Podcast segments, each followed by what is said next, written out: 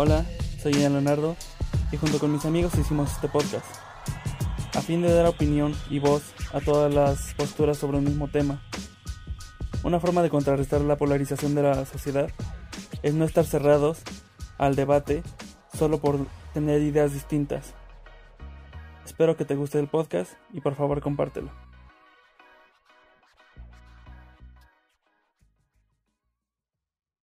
Esas consecuencias te van a afectar y ahí es donde podemos decir que nace esa, esa madurez y esa libertad.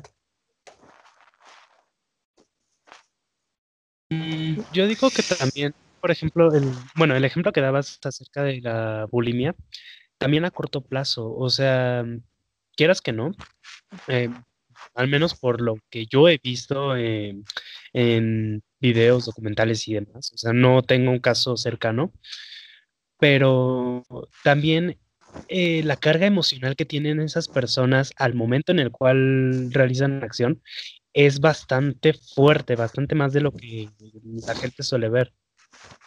Pero pues sí, o sea, una cosa es el amor propio y la otra es el narcisismo, claro. Bueno, ahí con lo que tú dices, sí, es claro lo que tú mencionas, y va a haber consecuencias a corto plazo, pero estamos hablando de consecuencias que se pueden revertir, supongamos, rápido, pero si lo llevamos ese problema ya a cuando sean personas de la tercera edad, ¿cómo les va a afectar ya en su forma de vida? A como una persona que no llevó a cabo esas acciones. ¿Tú, tú qué opinas, Ni Carla? siquiera Es que, que- que me- es que estamos hablando, es como tipo el meme de vamos a hablar de feminismo tres hombres eh, bla- heterosexuales blancos. Cuando de realmente la persona que más está expuesta a, ese- a este tema, pues es Carla, obviamente. Bueno, Sí. yo no estoy hablando en sí como que solo le das la a la mujer este, la bulimia, yo lo estoy tomando de forma general y curiosamente es menos el escándalo en hombres que en mujeres, porque sabemos que pues las mujeres tienen que cumplir un estereotipo que es como lo que estaba mencionando, de que una estética que, tiene, que tenemos eh, va a ser difícil de quitarla. Es como de, hay que matar a todos los cabrones y que renazca dos Baby Yoda. Pues claro, de pero todos obvia- modos me interesa. pues sí, pero pues obviamente la, la clase que, o sea, la clase oprimida, por así decirlo, dentro de esta sociedad y desde tiempos inmemorables ha sido la mujer. Este, no tanto, ahí sí, ahí sí quedo como que mucho en duda, joven. También discrepo. Pero de todos modos, a ver, Carla, ¿tú qué opinas, Ah. querida? Ah, a ver, bueno, ¿qué opino eh, puntualmente de, de qué? De la- del tema de, la, de los este, desórdenes alimenticios. Sí, No, en general, bueno, sí, eso. Em, a ver, bueno, pensando en, bueno, abordando el tema de amor propio y narcisismo, yo creo que para estas personas no hay una diferencia, porque su amor propio recae en cómo se ven. Y este y su amor propio también está muy influido en cómo los ven otras personas. Entonces, estas personas no están pensando en eh, ¿qué, qué me va a pasar en un mes, qué me va a pasar de aquí a un año, qué me va a pasar en cinco años. Y es más, te puedo decir que eh, en muchos de esos casos ni siquiera importa. Mm, eh, la desesperación por ser agradado, amado, este, aceptado dentro de, del círculo va más allá de lo que a tu cuerpo le pueda pasar. Em, muchas de estas personas, porque no quiero decir como mujeres o u hombres, porque pues es un tema que pues puede afectar a ambos, ambos sexos, aunque claramente pues este es un tema de con mucha más incidencia en este mujeres, pues estas personas eh, piensan que vale la pena el arriesgar sus vidas de, de estas formas. Digo, si ya de por sí es ineficiente el cómo se este, aborda el tema de la salud en la educación, pues eh, el tema de desórdenes alimenticios es sumamente tabú. Digo, yo no, yo no sé cómo este, se, se los enseñaron a ustedes, pero bueno, de lo que yo puedo recuperar de mis clases de secundaria era eh, que existía anorexia, bulimia, eh, eh, vigorexia, alcohol, alcorexia o algo, así, y ya. y te decían como, anorexia es no comer, bulimia es vomitar. Y se acabó. Y si te querían infundir el miedo, este, porque te lo, te lo abordan así, no como, estas son las consecuencias, eso es como, como, aterrorízate, que sí, o sea, las consecuencias son de aterrorizarse, pero no te lo dicen como no, te lo dicen de una forma sana. Este, y las consecuencias que ya sabes, ¿no? O sea, eh, en mujeres, que es como pues el ejemplo más cercano que yo tengo, pues, eh, ¿qué, pasa? Este, hirsutismo, que es, eh, pues para quien no lo sepa, que es un exceso de vello cuando este, ya el cuerpo quemó muchísimas grasas y músculo, pues el cuerpo para mantenerse caliente lo, compensa con vello. Eh, hirsutismo, amenorrea, dejan de menstruar y ya no, ya no, ya no tienen su periodo. Este, a largo plazo, pues son más propensos a osteoporosis, úlceras, paros cardíacos. De hecho, la mayoría de las personas que padecen estos trastornos, pues se mueren ni siquiera de inanición, se mueren por paros cardíacos. Y a veces yo creo que en el estado mental en, en, el que estas personas están, llega un punto en el que dices, no importa, o sea, vale la pena. O a veces es simplemente un mecanismo de autodestrucción. Es como, pues no me importa, este, estoy dispuesto a morirme o a lo que sea que me pueda pasar con tal de ser delgado, con tal de que me quieran, con tal de que a alguien le guste. Bueno, este, ahí tiene que ver más que nada con la parte de las disonancias cognitivas o las distorsiones de pensamientos, porque tratan de cumplir, en este caso, satisfacer una necesidad que consideraron que era benéfica, que siempre les bombardearon, como en este caso este, lo que hemos hablado de, bueno, lo que he mencionado yo tanto de que te venden de la chica tiene que ser así y el chico tiene que ser así. Eh, me vale verga, como si, porque si está gordo o tiene peso ideal, es horrible. Tiene que ser extremadamente delgado o mamado o, musculosa. Y es como de, es cuando inician esas distorsiones y empiezan estos trastornos alimenticios. Y es algo, es algo que ahorita, bueno, desde que inicié mi carrera, me di cuenta que, o sea, para que haya un problema, realmente un problema este, físico del cuerpo, tiene, tiene que iniciar primero a haber un daño en el pensamiento o en este caso. O sea, la persona se tiene que lastimar a ella misma. En este caso, como lo de los casos de bulimia o anorexia, que le dicen como de, es que estás gorda, o es que esto, o es que el otro, empiezan a decir como de, uno, ya me lo dijo, dos, pues ya me lo pongo a pensar, tres, ya tengo que hacer algo, miles, si estoy mal, debo de hacerlo y voy a buscar un mecanismo rápido para bajar de peso. Y se creen esas, esas ideas y ya se vuelve un pensamiento este, distorsionado y dicen de, tengo que bajar a huevo de peso y voy a utilizar, no vamos a decirlo así como de, voy a utilizar la bulimia o la anorexia para bajar, pero llegan a esos límites de la bulimia o la anorexia. Entonces ya vimos que primero fue afectado el pensamiento para que ahora afecte al cuerpo. Sí, por supuesto. O sea, primero tienes que, si tiene que distorsionar tu concepción de ti y de cómo tienen que ser las cosas para que pues empieces a presentar o bueno, para que tomes acciones respecto a esto. Y es por eso que, este, que le doy la razón a Ian de que es un problema muchísimo más grave en mujeres, porque tan solo mirando estadísticas podemos decir que los trastornos alimenticios tienen una incidencia muchísimo mayor en mujeres por esta presión de verse de determinada forma. Digo, sí, o sea, entiendo que los que es en una sociedad como en la que vivimos, la presión la tenemos todos. Y en, en esta sociedad de consumo en el que literalmente las personas somos productos y objetos para ser consumidos, todos tenemos cierta presión.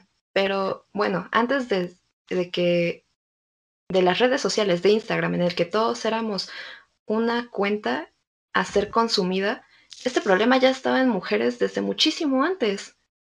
Tenemos los este los eventos de las debutantes en, donde las chicas se presentaban en sociedad para básicamente era como un bazar de autos en el que te presentabas y era como mi hija sabe tejer, mi hija sabe tocar este el piano y bueno, a ver, a, a ver, elíjale, a ver, este, cuál le gusta, cuál le parece, bueno, bonito, barato, cosas así. Em, eh, pues sí, es, Bueno, es una distorsión mental muy grave porque incluso es parte de los síntomas. Estas personas se ven al espejo y pueden estar casi casi que en los huesos y aún así verse gordas. bueno, ahí es donde tenemos que ver también cómo, cuál es el pensamiento de la sociedad de su época, porque es como algo que Rodrigo no me va a dejar mentir, que en la Edad Media, este, la delgadez era considerada como una forma de pobreza, o sea, las personas adineradas tenían que ser este, llenitas. Había momentos en que llegaban a estar gordos. Y si lo podemos ver en las pinturas de esas épocas, donde se ven llenitos los reyes, se ven cachetones y no se ven delgados como es en la actualidad. Mm, sí, pero esto respondía es- más a este una cuestión de que pues los este recursos no eran tan abundantes como en esta época. Entonces, quien podía verse de esa forma era quien tenía los recursos para verse de esa forma. Mm, Sí, Roder, ¿querías hablar? Ah, no, de- bueno, era como para aportar a lo que decías, que de hecho desde mucho antes vemos tan solo las, las Venus de, de la edad de piedra y directamente representan a mujeres con un cierto grado de obesidad, porque era símbolo de fertilidad y de abundancia. Pero pues tal y como dice Carla, eso era en una época en el cual la gente directamente se jugaba la vida por, por llevar un plato de comida a la mesa. De hecho, es curioso que menciones esto y este refuerza todavía más mi punto, que es que el objeto siempre ha sido la mujer. O sea, estas Venus de pues eh, la época de piedra son representaciones de mujeres. Eh, entonces, quien, quien lleva el peso de esta estética, de este canon, son mujeres, mayormente. Sí, claro, pero Ya. bueno. Aquí, aquí hay cierto punto, perdón, Brau, este, en el cual vuelvo a un poco a lo mismo, no necesariamente es intrínseco de las mujeres, que sí, que lo han padecido, no, no lo puedo negar en ningún momento como historiador, sobre todo con lo que decías acerca de, como los bazares, de los que, mira, esta es mi hija, sabe tejer, sabe esto y sabe lo otro. Pero, digamos, eh, son como estereotipos sociales que siempre ha habido.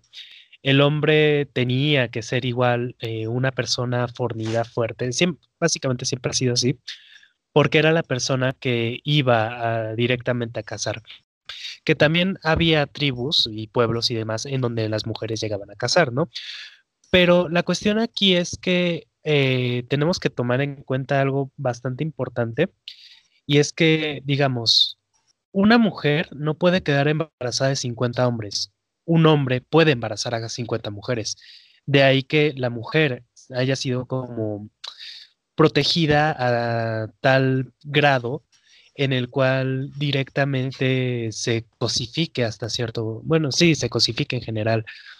Digamos, la mujer era como el ser idílico al que se tenía que proteger directamente. De ahí que eh, pocos hayan sido los pueblos que realmente hayan mandado mujeres a la guerra. Tenía un punto que se me acaba de olvidar. Bueno. Este, Bueno, no, sí. Dime, Braulio, en lo que yo me acuerdo. Ok.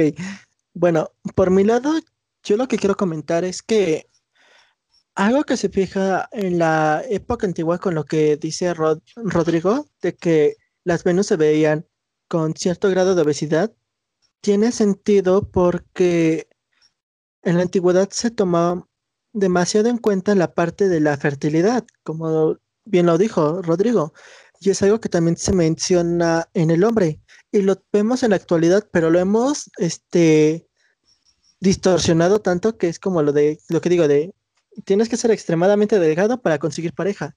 Pero si ponemos a una persona que no ha sido afectada con estos, esos pensamientos, vemos que dice de, pues yo quiero que sea una mujer que no esté delgada, que tenga cierto grado de, supongamos que dice de, de grasa, y regularmente un hombre que piensa más que nada en reproducir se fija en las caderas y en la parte de los senos, porque es una parte biológica del ser humano que dice como de, busco a una mujer que pueda darme buenos este, descendientes. En el mismo caso de las mujeres, las mujeres buscan a un hombre que no, que tenga no, no tanto un físico robusto, sino que muestre en su tono de piel, este, su conducta de salud, este, estable, saludable, porque eso demuestra también que el hombre va a, va a tener, este, descendientes, este, satisfactorios, no van a ser, este, defectuosos, si lo quieren ver así. Mm, Ya, ya recordé lo que quería decir. O sea, es el punto de estas Venus, bueno, igual y no el punto, pero este representarlas de esta forma sí tiene mucho que ver con la fertilidad, era lo que representaban. Una mujer este con una proporción muchísimo más ancha, pues es eh, al menos en esos tiempos era considerado como un- una una buena opción para reproducirse porque era quien te podía dar este un descendiente más sano. Este, también era lo que quería decir hace rato, este, pues hay un punto como de desconexión entre que eh, la, la concepción de una mujer era la de mm, una entidad dadora de vida, ya rozando con lo divino. Este, y hay un punto de desconexión entre esa, este, esa concepción de que mujer, de que la mujer carga a la vida, ella es quien la da, ella es quien la concibe, quien la nutre, quien la este, entrega al mundo, a ser una vaca, a que este, te cambien por camellos. Hay un Mm, no, hay un punto de desconexión entre una y otra cosa. Este, y bueno, al menos en nuestra sociedad contemporánea, eh, pues yo creo que ya no cabe, ya no hay tanta cabida de, pues, atender a esos puntos, porque ya estamos en una época en la que no es tan necesario verse de cierta, de cierto modo que represente que puedes dar buenos herederos, ¿sabes? Ya con una sociedad tan globalizada en la que este tu físico no es tanto la, la representación de qué buenos hijos puedes dar, sino tu estatus social, esta- estatus económico. Pues ya no veo tanto como la necesidad de decir como una mujer se tiene que fijar en esto y un hombre se tiene que fijar en lo otro porque ya pasamos de esa época. Este, ya no cazamos mamuts. Eh, sí, yo creo que debería ser como necesario empezar a trascender esa, este, esa visión de nosotros mismos, porque antes era vernos como quién podía cuidar mejor de la tribu. Ahora ya no somos una tribu, somos todos conectados con todos. Mm, sí, pero bueno, en este caso, si lo vemos de cierto punto, mostramos que podemos salvar más vidas, más bebés a partir de las tecnologías que tenemos, pero también te das cuenta que estos bebés que han nacido son bebés que, lo siento, pero a veces la ciencia es así de cruel y cruda, pero diría de no era apto para vivir. Y tenemos ahorita una concepción de que decir de no, hay que hacer que el sujeto viva con lo más posible que sea. Hasta lo hacemos con las personas viejas, de, de que dice de señor, bueno, señor médico, déjeme morir, desconécteme. Y el médico dice, no, no, no, no, no, no te voy a desconectar, no puedo. Usted se tiene que morir de forma natural. O a menos que hagamos tanto papeleo y hagamos esto para desconectarlo, pero hasta eso le van a decir que no podemos desconectarlo. Usted tiene que vivir, o sea, en la actualidad forzamos a vivir a la gente y eso es lo que también ha provocado que tengamos sobrepoblación. No sé qué tú, bueno, qué opinas tú, Ian.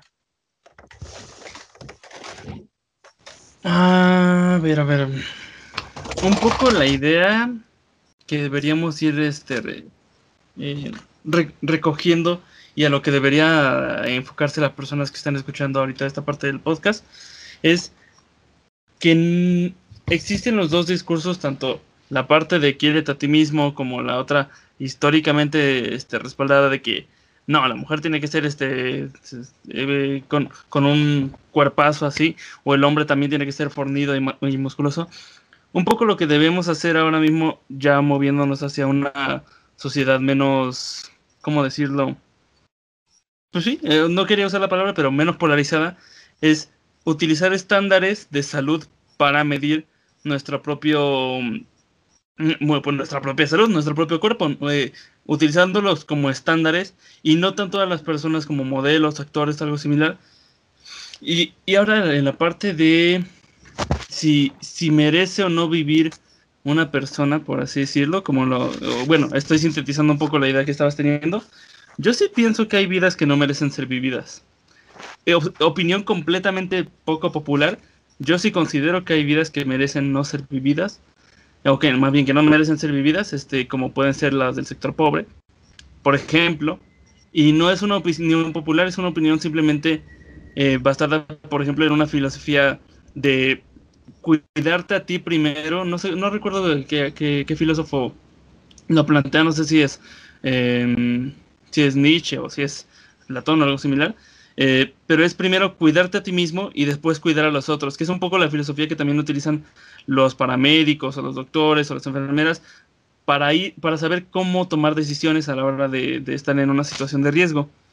Pero sí, es lo, es lo, que yo podría como que aportar a, a este discurso. Primero te tienes que cuidar a ti mismo y después puedes cuidar a los demás, pero tienes que también tener estándares de qué es cuidarme a mí mismo. No sé qué piensas tú, Braulio. Este, sí, creo que es lo que hemos venido trabajando con lo del COVID y tiene que tener mucha relación con esta parte que hemos hablado sobre los trastornos y, en la parte de la psicología. Es como de, hemos visto que hay personas que ni siquiera les ha dado COVID y se sugestionan tanto que dicen de sí tengo, sí tengo y empiezan a presentar los síntomas.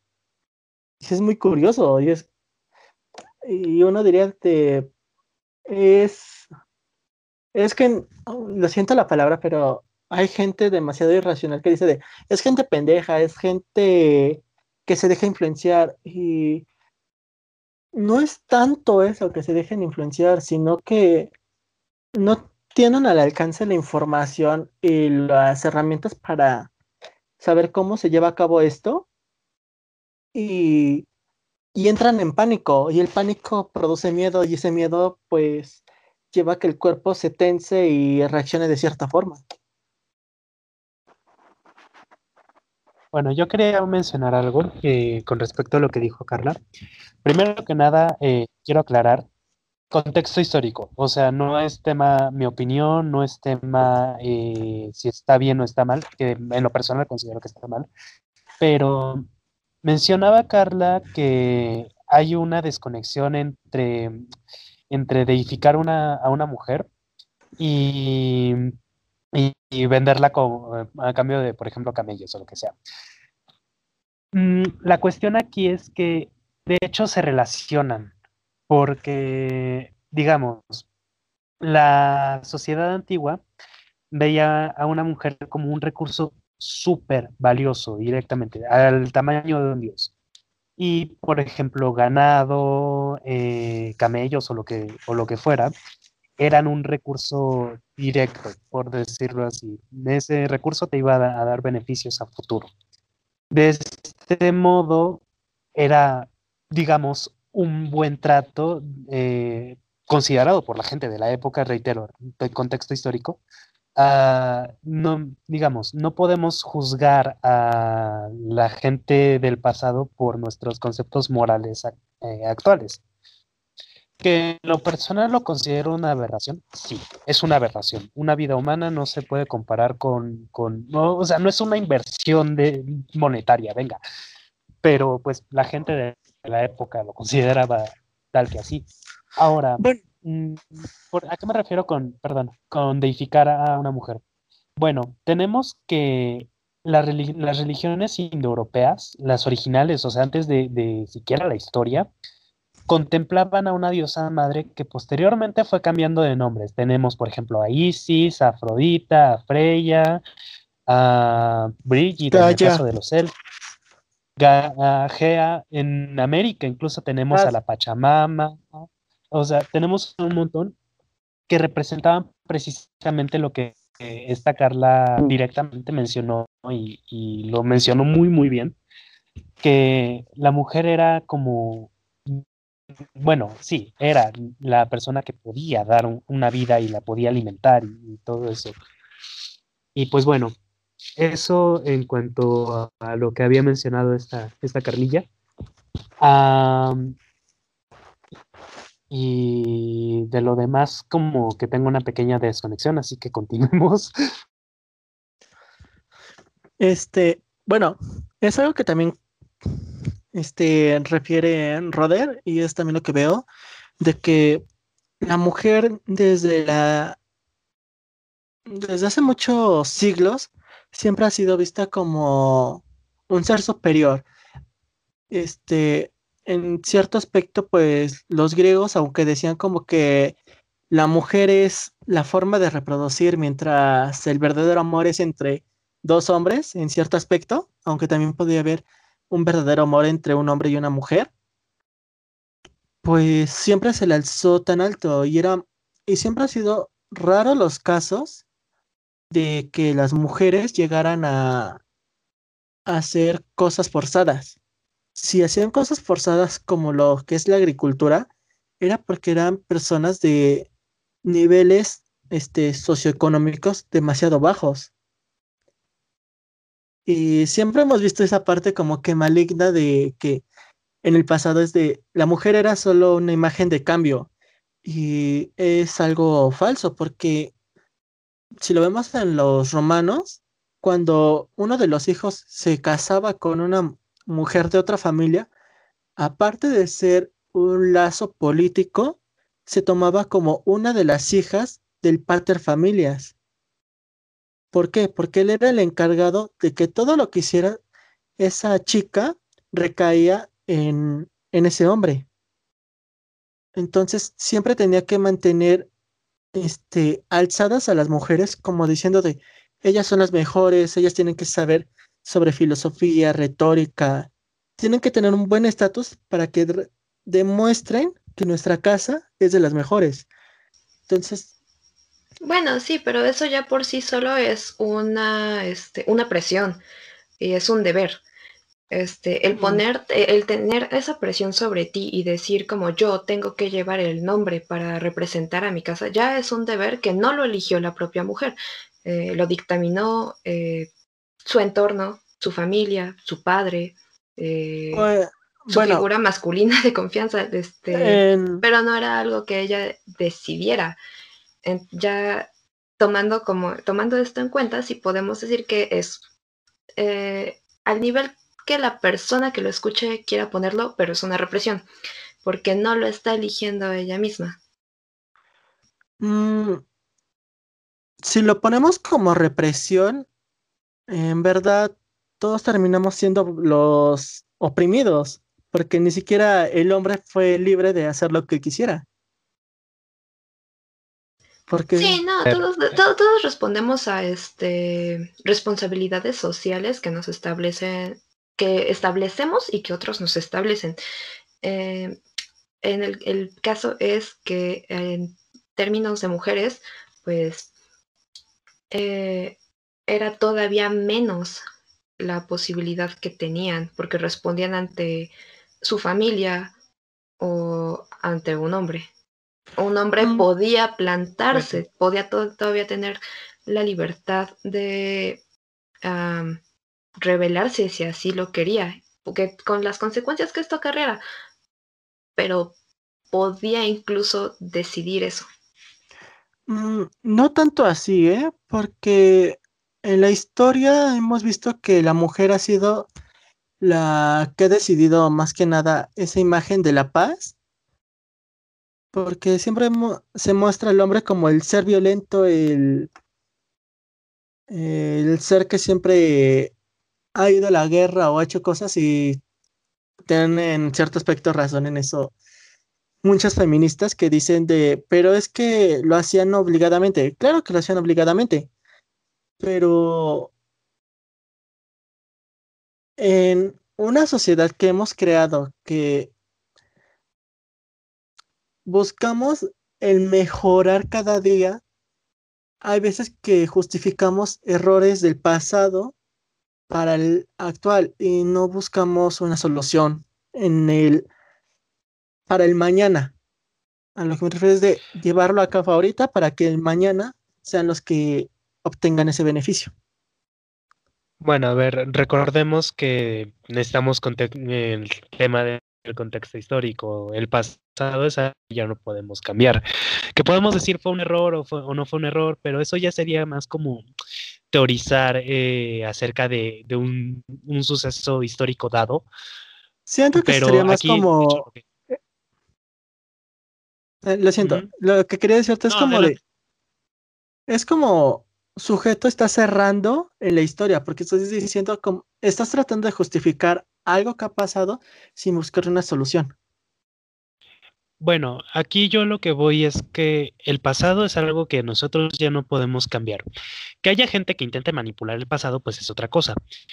Pero lo que realmente está en nuestras manos es el presente. O sea, hay que meternos bien en la cabeza que nuestro presente tiene que ser directamente en igualdad de condiciones. Mm, hombres y mujeres valemos exactamente lo mismo. al menos en el mundo occidental ya no, ya no se da eso de que vendan a una mujer por camellos. En el mundo oriental, bueno, eso, es otra cosa. Tenemos casos como India o los países árabes. Ah, pero sí, somos dueños de nuestro presente y tenemos que, buscar como llevarlo a un mejor puerto. Y esa es como mi reflexión del tema. Carla, Braulio, ¿qué opinan? Ahí, Ian. Pues actualmente, ah, bueno, México, para poner eh, un, país un país cercano, porque es en el que vivimos, eh, pues no podemos decir que estamos exentos de esto, porque incluso ahorita, en estos tiempos, este, todavía se escucha hablar de matrimonio infantil en las áreas más rurales de México, pero siguen siendo de México. Matrimonio infantil, este, todavía intercambiar, este, como te doy mi hija por no sé cuántos este, vacas, cochinos, lo que sea, aves de, aves de corral o animales de ganado, todavía pues pasa. Este había otra cosa que la que, con la que quería aterrizar esto, pero lo olvidé. Eh, ¿Tú qué piensas, Ian? yo, justamente con el trabajo documental que he estado haciendo en este último mes, sí me doy cuenta de que no, no habían eh, dimensionado el problema de la gravedad del machismo en México hasta que me puse a ver todos los casos que hubo tan solo en este año, en tan solo en marzo, por ejemplo. Eh, y no estamos exentos de pecado de aquí en México de lo que tienen en India, por ejemplo, con el matrimonio infantil, como ya bien lo mencionó esta Carla, o como por ejemplo la, la, el, el, tener esa idea de que la mujer tiene que ser el pilar de la familia, incluso hoy en día, todavía está muy marcado en nuestra sociedad, ya que cuando se habla de un feminicidio en México, pleno 2020, usualmente se suele hablar de la mató porque no estaba cumpliendo con su deber de que ama de casa. O sea, oye, cabrón, o sea, esto, somos la generación que no va a tener, por ejemplo, una casa de aquí a, a los 50, 60 años. Ya no existe ama de casa, es o todos chambean o todos se mueren de hambre, porque es que neta está cabrón, por ejemplo, los créditos de Infonavit del 40% de interés.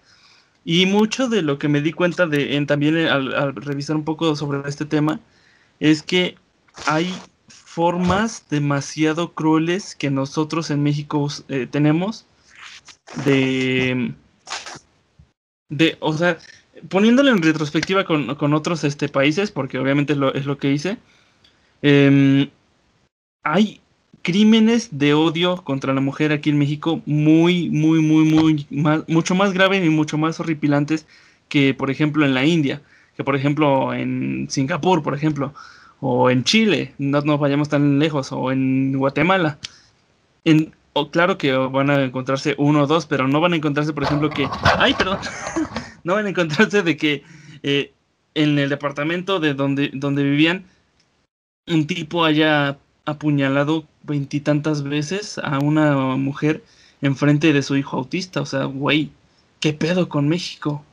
O sea, hasta cierto punto, es, México es un. México, si eres una mujer, es una película de terror. Hoy en día. Así lo pongo tan, tan fácilmente. Y, y, y restarle, por así decirlo, un poco importancia a eso es negar la realidad. No sé cómo, cómo lo vean ustedes. Pues, bueno, a ver, primero me gustaría escuchar como la perspectiva tanto de Braulio como la de Roder. Y ya después yo doy mi punto. Bueno, comienzo yo.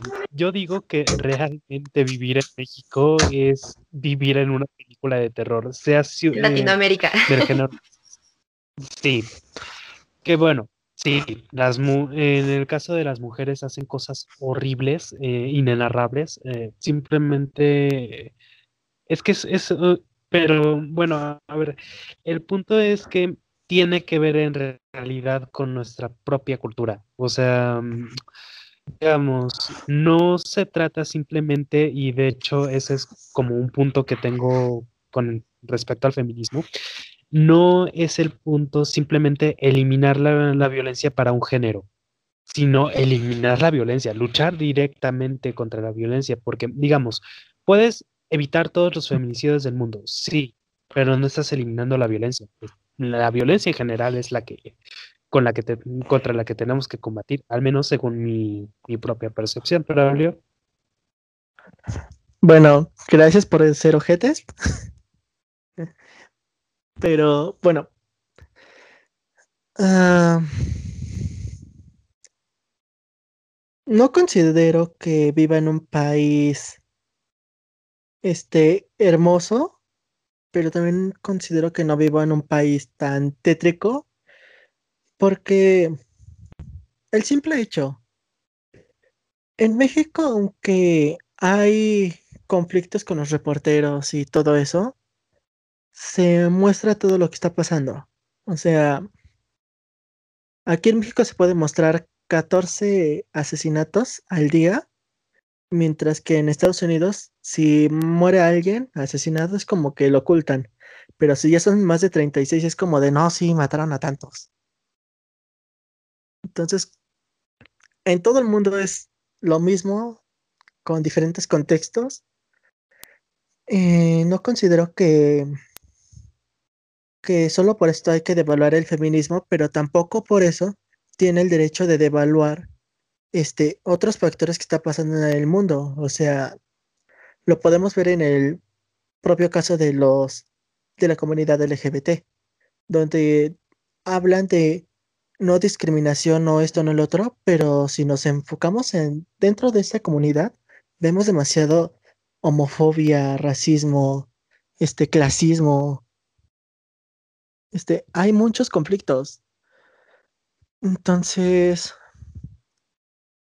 pelear por algo es muy difícil porque solo se llevan ideales, pero no se busca una solución.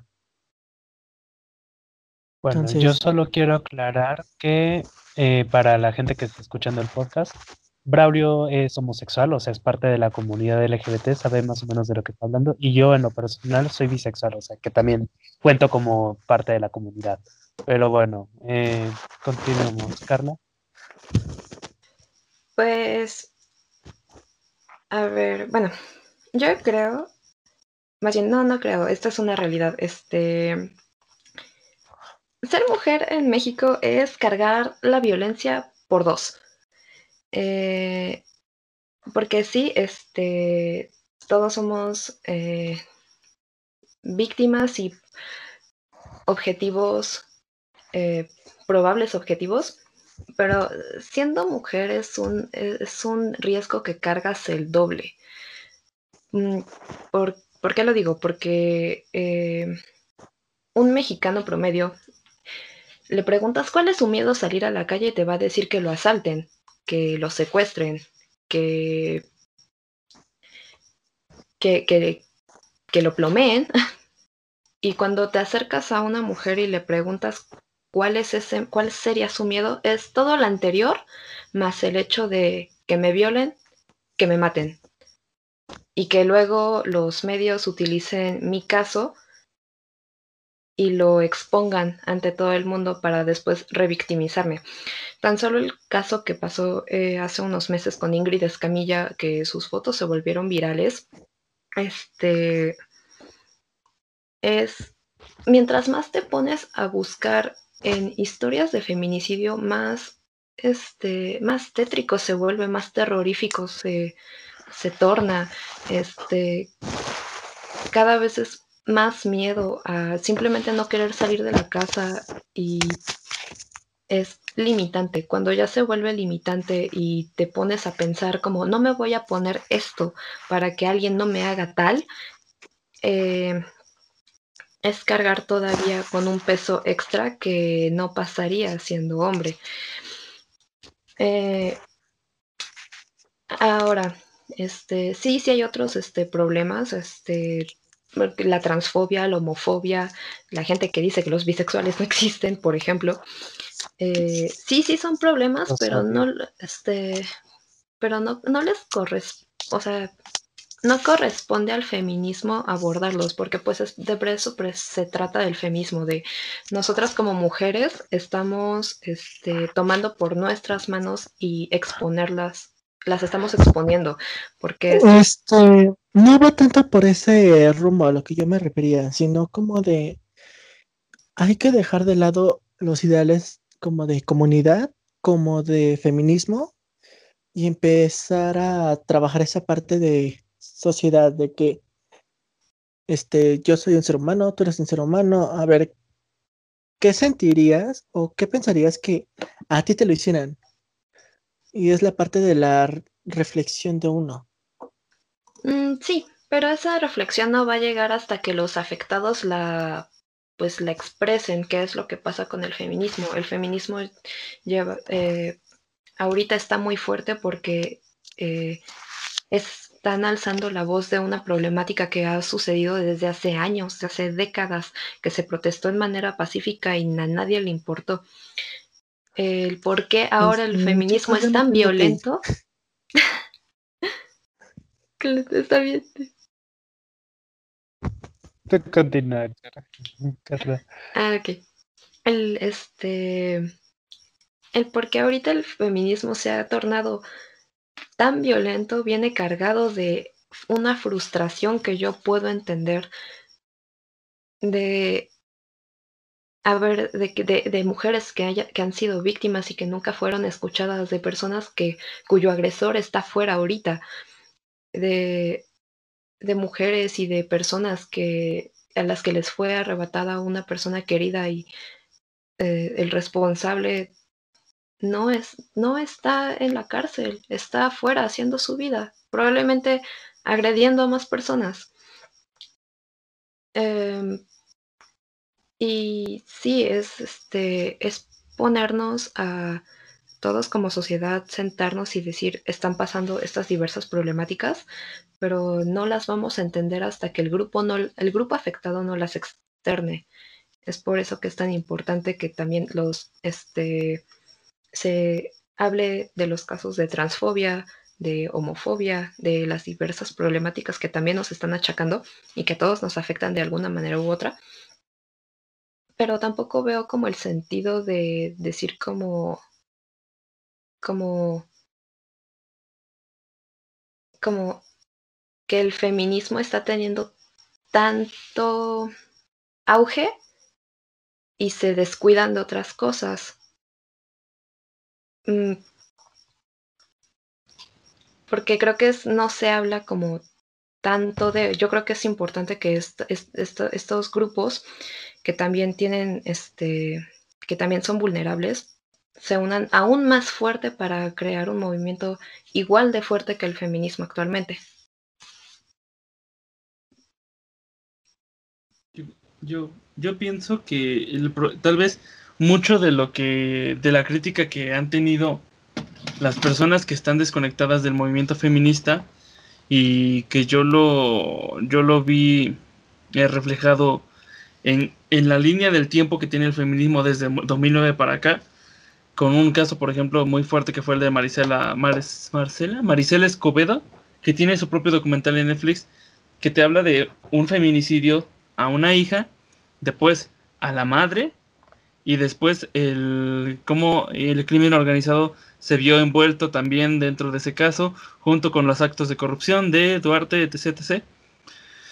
Pero yo creo que las personas que critican realmente el feminismo por el hecho de únicamente representar a la mujer es porque en un inicio así nació el, movimiento, ojo, así nació en México, y es bajo el estándar de queremos las mismas oportunidades y queremos los mismos estándares que tienen los hombres en algunos aspectos. Ah, pero hoy en día en mi despacho hay un chingo de mujeres. Sí, cabrón. Eso te estoy hablando de 2009. ¿Ok?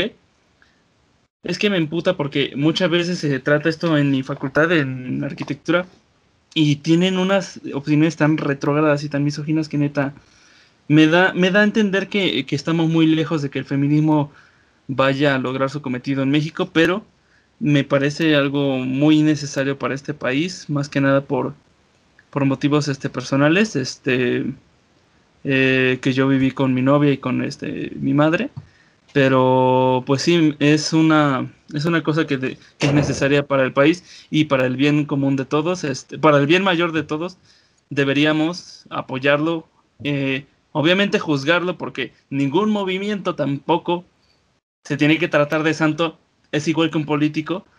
No, eh, a, los movimientos sociales, al igual que a los políticos o al poder, se le juzga, al igual que también se le aplaude cuando lo, cuando lo hace bien. Unos menos que otros, pero a lo que voy es que nosotros debemos ir trazando esa línea entre qué es justo, qué no es justo, por qué deberíamos pelear, a quién deberíamos representar, dentro de nuestros movimientos sociales, o más bien las mujeres dentro de su movimiento social, deberían tener esa libertad de hacerlo y nosotros únicamente pues tenemos el papel de espectador, por así decirlo, de saber, ok, estoy de acuerdo con esto, no estoy de acuerdo con esto, y escuchar los dos puntos de opinión, los dos este, polos de, de esa conversación para formarnos un criterio y poder tomar decisiones importantes, muy, muy importantes para el país a futuro. Eh, Nada más, si alguien más quiere comentar algo. Este, ya pues regresé. Bien, pues mira, Ian, la verdad es que yo considero que no debemos ser simples espectadores con respecto a todo este tema. Y pues eh, bueno, ese es otro punto que tengo en general con, con el feminismo. ¿Por qué? Porque estamos hablando de un problema social y los problemas, eh, los problemas sociales se resuelven en sociedad. No podemos eh, simplemente decir, este grupo que es específicamente este grupo tiene que resolver los problemas en general.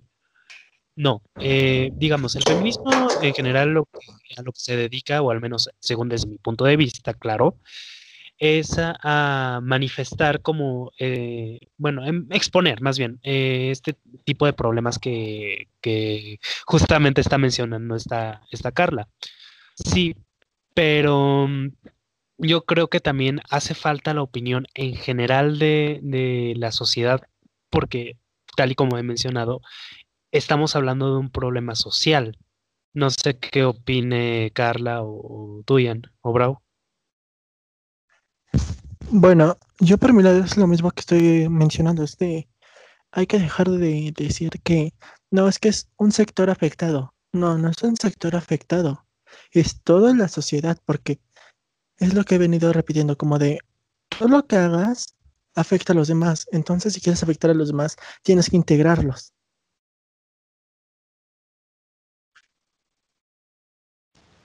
Yo, yo comparto, de hecho sí, te voy a este, corregir mi opinión, sí tiene razón este Roer y tiene eh, razón este Braulio. Cuando, cuando pensamos en ellos tienen que luchar por sus derechos o tienen que luchar por las injusticias que están pasando, cuando, un problema no es cuando un problema no es culpa de nadie, es, culpa de todos. creo que es con lo que yo podría, por así decirlo, sintetizar esa, esa idea.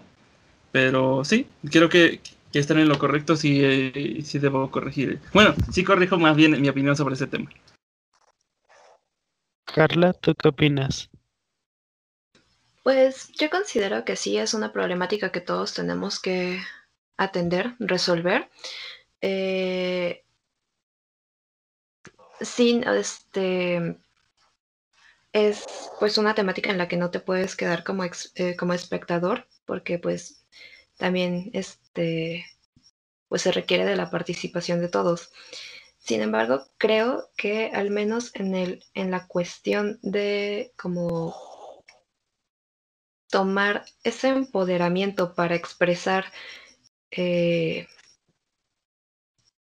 tú, este, lo que hayas pasado, eh, bueno, en el caso del feminismo, ah, me voy a ceñir únicamente al feminismo, como de alzar la voz de los agravios que este, se hayan vivido, que, que una mujer haya vivido, pues le corresponde a las mujeres, eh, pero le corresponde a todos reaccionar. Sí, de hecho, justamente en eso estoy muy, muy de acuerdo contigo, porque digo, tampoco se trata de, que, digamos, los hombres se apropien de una lucha que no es, que no es propia. Que de hecho, bueno, eh, aquí viene un poquito de, tema histórico. El feminismo en realidad es fundado por un, por un hombre, y de hecho por una familia en general cristiana, ah, que precisamente exponía, exponían este, este punto, bueno, vamos desde las sufragistas, y de hecho era un liberal en, todo caso. se exponía que las mujeres no eran consideradas ciudadanos, que tenían que ser consideradas, consideradas ciudadanos, y pues básicamente de aquí parte, parte la historia. De hecho, dicho lo cual, feminista era la forma peyorativa en la que se le consideraba a los hombres que apoyaban al movimiento sufragista.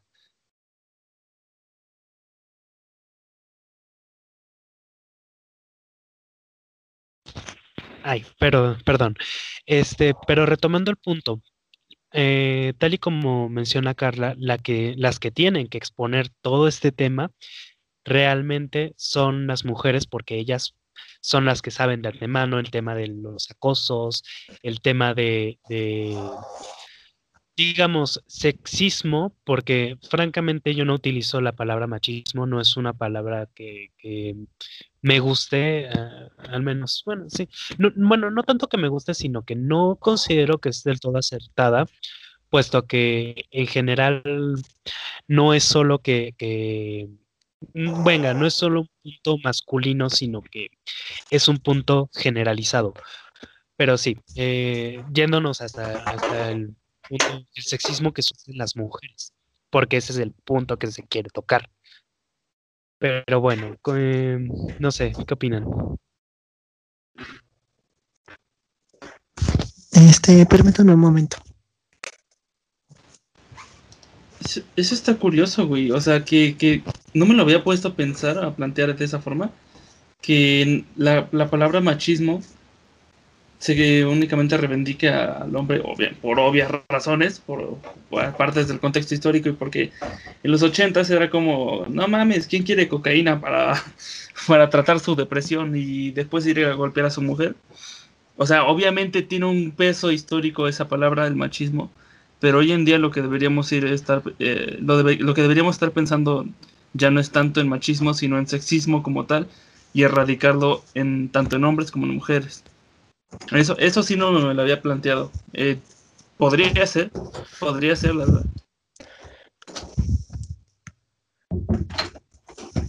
Ahí viene Claro. Bravo. Esa es exacta opinión. Este, bueno, en ese aspecto, mm, sí, es prioritario quitar esa parte del sexismo, pero mm, más que nada es trabajar qué sexo, porque englobamos todo con sexo.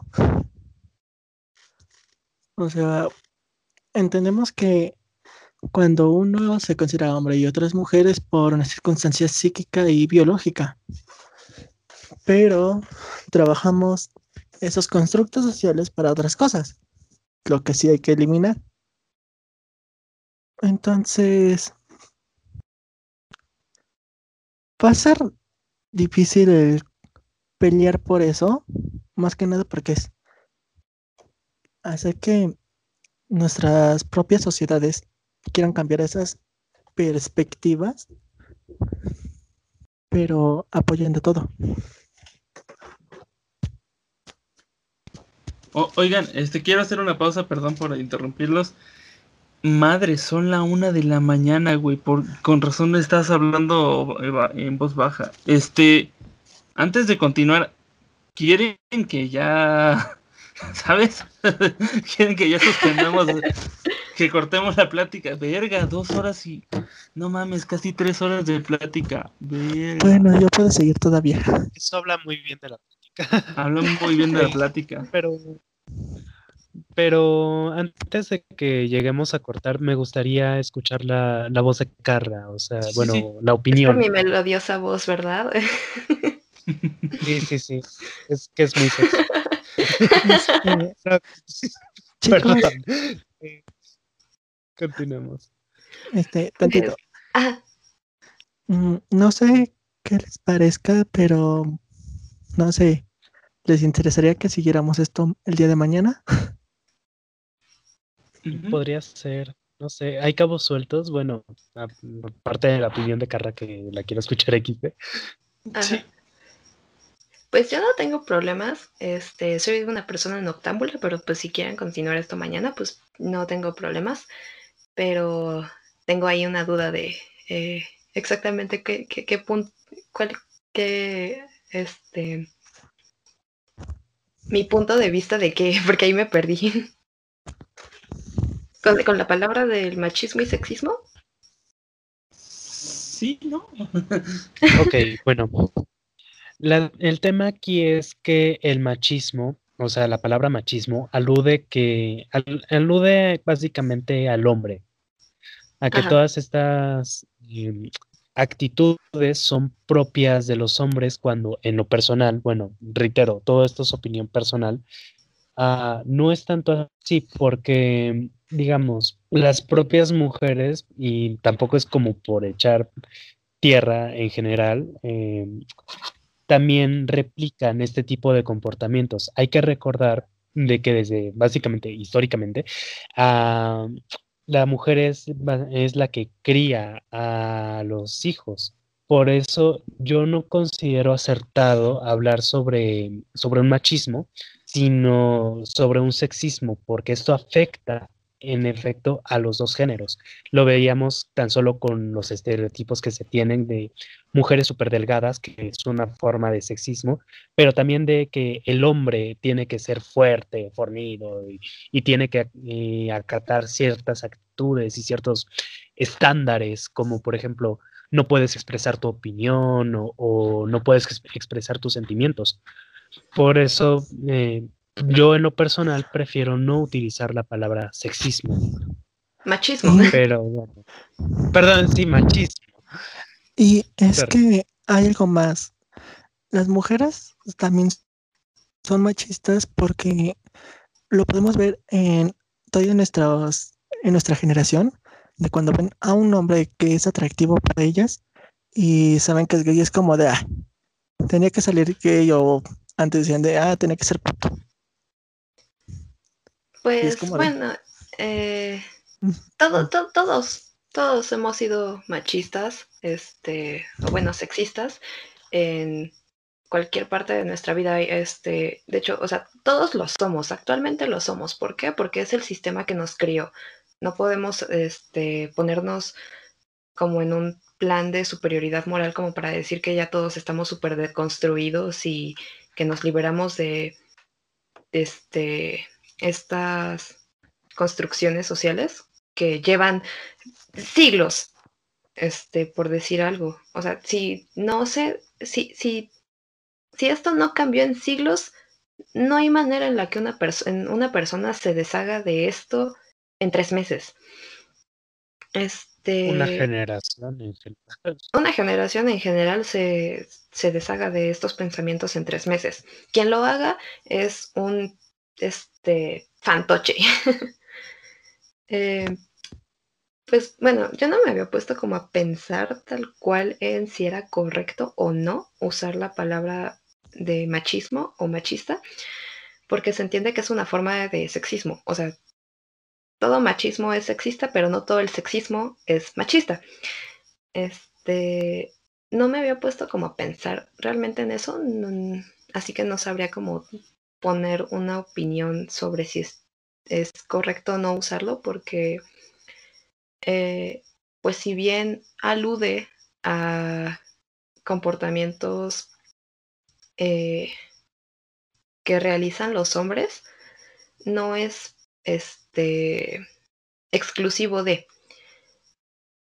Eh, si, quisiéramos ponernos como un poco más pues propios, sí considero que pues es más correcto el uso de sexismo, aunque no, no, no descarto el uso de la palabra machista, porque es este es algo más cercano a, es la palabra más cercana que tenemos para referirnos a esta clase de comportamientos o pensamientos.